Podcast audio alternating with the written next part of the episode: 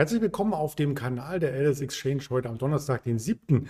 Oktober 2021. Mein Name ist Andreas Bernstein von Traders Media GmbH und ich stehe nicht ohne Grund vor einem virtuellen Bitcoin-Hintergrund, denn das wird eines der Kernthemen heute sein und natürlich auch die DAX-Volatilität, die uns in den Donnerstag hinein sehr stark beschäftigt, unter anderem auch die 15.000er Marke.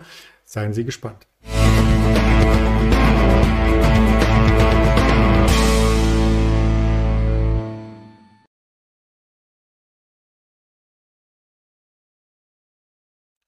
Das Ganze biete ich hier natürlich nicht alleine auf dem Kanal an Informationsfluss an, sondern über den Tag verteilt, auch mit mehreren Interviews. Zum Beispiel heute Mittag wieder der Ingmar Königshofen im Programm. Freue ich mich schon sehr drauf. Der bringt auch immer den VDAX so ein bisschen mit ins Spiel, also die Volatilität einzelner Aktien und natürlich auch eine Aktie. Ja, ich kann schon ein bisschen spoilern, die gestern stark unter Druck geriet, die Teamviewer. Das wird heute eines der Themen sein. Gegen 11.30 Uhr auf den Kanal gern einschalten oder oder dann später natürlich im Stream noch einmal nachvollziehen. Ja, wir hatten gestern starke Wohler, das möchte ich auch nachvollziehen.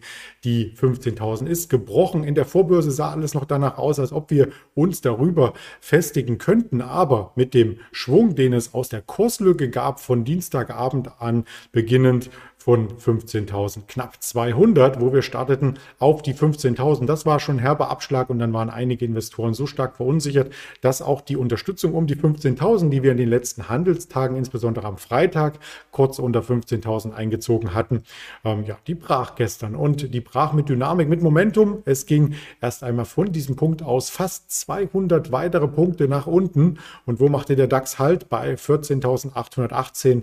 Das ist keine Marke, die aus dem Nichts gegriffen wurde oder die per Zufall hier eingestellt wurde, sondern da spielt die Charttechnik eine sehr, sehr große Rolle. Und genau das möchte ich hier als Bild einmal noch vertiefend darstellen im Tageschart. Das war nämlich genau das Tief aus Mitte Mai, 13. Mai, um genau zu sein. Da standen wir bei 15.000. Entschuldigung, ich, mir fällt es schwer, jetzt über die 14.000 zu reden. 14.816, 14.818 war gestern das Tief, 14.820. Das sind Marken aus Mitte Mai. Äh, kann man gerne nachschauen in den Tageshistorien. Und genau da haben wir gedreht. Einmal zurück zur 15.000 sogar. Das habe ich hier auch in dem Bild vernommen und nachbörslich sogar ein Stück weit drüber. Und diesen nachbörslichen Schwung setzen wir heute Morgen fort. Die genauen Daten zur Vorbörse, die gibt es am Ende dieses Streams noch einmal von mir ins Bild gesetzt. Ja, die Erholung kam nicht nur im DAX, sondern auch aus den USA. Die positiven ADP-Daten, also der Blick auf den privaten Shopvermittler, der gibt Hoffnung, dass auch der offizielle Arbeitsmarktbericht am Freitag sehr positiv sein wird, denn die lagen gestern weit über den Erwartungen. Und ja, das hat in den USA dafür gesorgt, dass auch der Dow Jones wieder auf der Stelle kehrt machte, die 34.000 zurückeroberte und bei 34.400 schloss. Wenn wir noch rund 100 Punkte drüber laufen sollten, über die 34.500, ist charttechnisch dann die Korrektur auch erst einmal wieder abgeschlossen und wir können weiter nach oben schauen. Statistisch würde das ganz gut passen, aber das werten wir mit Ingmar Königshofen dann gegen 11.30 Uhr hier aus. Fear and Creed unverändert zum Vortag, also da gibt es keinen großen Stimmungsumschwung in den USA. Der steht weiterhin fest verankert bei der 27. Und ja, man darf das Thema Inflation natürlich nicht komplett vom Tisch kehren. Also Charttechnik hin oder her, Saisonalität hin oder her. Es ist ein Fakt, dass nicht nur die Energiepreise teurer sind, auch wenn gestern Wladimir Putin da ein bisschen beschwichtigend einwirkte.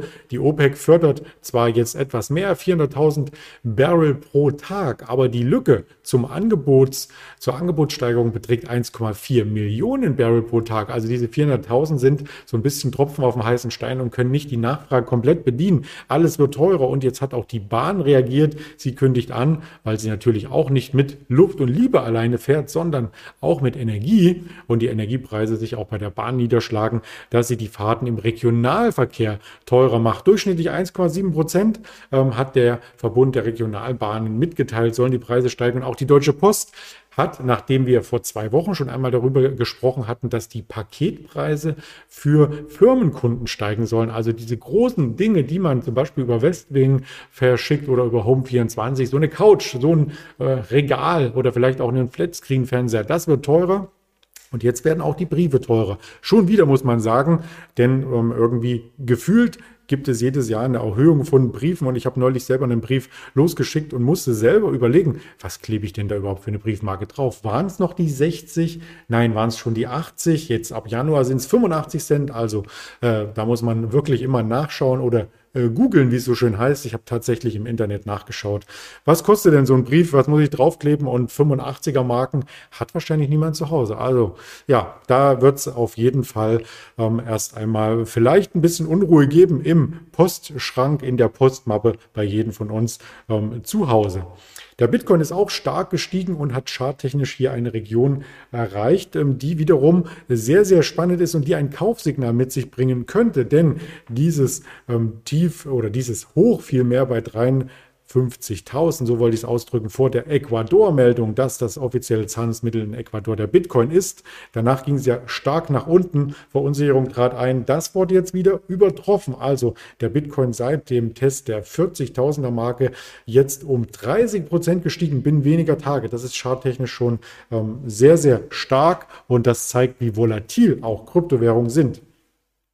Die sind nicht nur volatil Kryptowährung, sondern ähm, sie sind teilweise auch von News immer wieder getrieben. Da gab es zum Beispiel ähm, Casey Wood, die sich dazu geäußert hat und sie hat ja immer sehr, sehr starke Kursziele und sie meinte, der Bitcoin soll in fünf Jahren und jetzt bitte festhalten, 500.000 US-Dollar kosten. Ja, oder wert sein. Dagegen hält Hedgefonds-Legende Ray Dalio voll dagegen. Also er sagt, das ist, gibt überhaupt keinen Sinn. Er traut äh, dieser Preisexplosion dem Bitcoin nicht zu, denn es geht ja auch letzten Endes darum, dass ähm, hier eine Cyberwährung auch eine Wahnsinnserfindung, wie er sagt, ist, aber ähm, dass er sich auch kritisch dazu äußert. Es ergibt keinen Sinn, sagt er bei CNBC. Der Co-Moderator ähm, aus hat ihn aus einer SALT-Konferenz in New York quasi herausgebeten und zu diesem Thema interviewt. Es gibt eine gewisse Reflation, eine gewisse Menge an Faktoren, die zur Preiserhöhung führen können, sagt er selber, weil nämlich der Marktanteil, den Gold einnimmt, teilweise auch auf jetzt Bitcoin übergegangen ist, aber ähm, insgesamt beziffert der Experte ähm, die Bitcoin-Schätzung nur auf rund eine Billion US-Dollar, was hier an Zentralbankbeständen ähm, noch übrig bleibt für Gold und ja, wenn das komplett in Bitcoin rüberwandern würde, was er aber nicht glaubt, dann ist so vielleicht so ein Kursziel realistisch, aber ansonsten unterliegt der Bitcoin starken Kursschwankungen.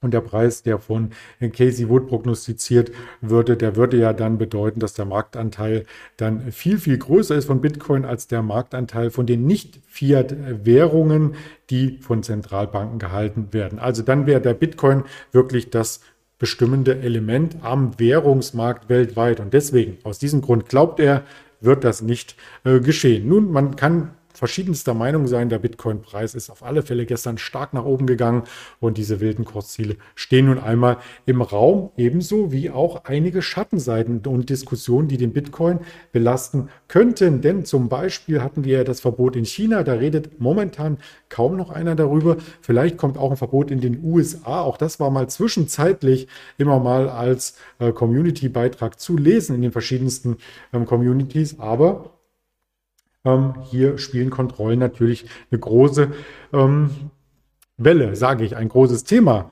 Denn Geld reinzuwaschen, das ist ein Billionengeschäft gerade für Kriminelle und das ja, wird häufig über den Bitcoin vollzogen oder über Kryptowährungen allgemein oder auch über normale Konten. Teilweise das Berliner Fintech N 26, Number 26 hat sogar eine Millionenstrafe bekommen, erst neulich, wegen mangelnder Kontrollen. Und auch bei Wirecard gab es ja einen Geldwäscheskandal, der ähm, ja damals in dem Report ähm, Global State of Anti-Money Laundering in Großbritannien hier entsprechend breit getreten wurde. Ja, und jetzt gibt es den Artikel in der Wirtschaftswoche, sehr, sehr interessant. Ähm, da wurde nämlich geschätzt, dass es jährlich bis zu 2 Billionen US-Dollar gibt, die gewaschen werden. Und die Zahl könnte durchaus noch höher sein, wenn man die Flüsterschätzung hier nochmal aufbauscht. Und in den letzten 18 bis 24 Monaten gab es quasi eine globale Pandemie, wenn es um Digitalisierungsbemühungen von Banken und Unternehmen geht. Also alle wollen da irgendwie in dem Bereich auch ein Stück weit mitverdienen oder ihren Kunden Dinge anbieten im Digitalisierungsbereich, auch den Bitcoin zu handeln. Aber dass es da auch eine Grauzone gibt, Das wird momentan noch gar nicht so hoch bewertet. Und das könnte mal wieder auf die Agenda kommen und den Bitcoin und die anderen Kryptowährungen einbremsen. Das wollte ich nur als Input, als Pendant zu den hohen Kurszielen, die herumgereicht werden, hier mit in den Raum geben. Ansonsten an Wirtschaftsterminen heute ganz viele Reden aus dem EZB-Umfeld. Herr Lane, Herr Eldersen und ähm, Herr Schnabel sprechen über den Tag verteilt. Am Nachmittag wichtigster Termin ist dann 14.30 Uhr die Erstanträge auf Arbeitslosenunterstützung die wir hier ähm, als weiteres Puzzlestück für den offiziellen Arbeitsmarktreport am Freitag sehen. Und wie versprochen, die Indikation sehr, sehr stark, 15.176 und damit genau 200 Punkte über dem Xetra stand gestern Abend und 100 Punkte über dem Schlusskurs gestern 22 Uhr. Also ich bin gespannt, wie dynamisch der Markt eröffnet und Sie dürfen gespannt sein, was wir noch auf den Kanälen hier berichten, auf Twitter, auf Instagram, auf Facebook und als Hörvariante gibt es das Interview natürlich später mit dem Ingmar Königshofen noch einmal zeitversetzt auf Spotify, Deezer und Apple Podcast. In diesem Sinne freue ich mich, wenn wir gut in den Handelstag starten können. Hinterlassen Sie gerne einen Daumen hier unter dem Video und abonnieren Sie den Kanal. Alles Gute, Ihr Andreas Bernstein.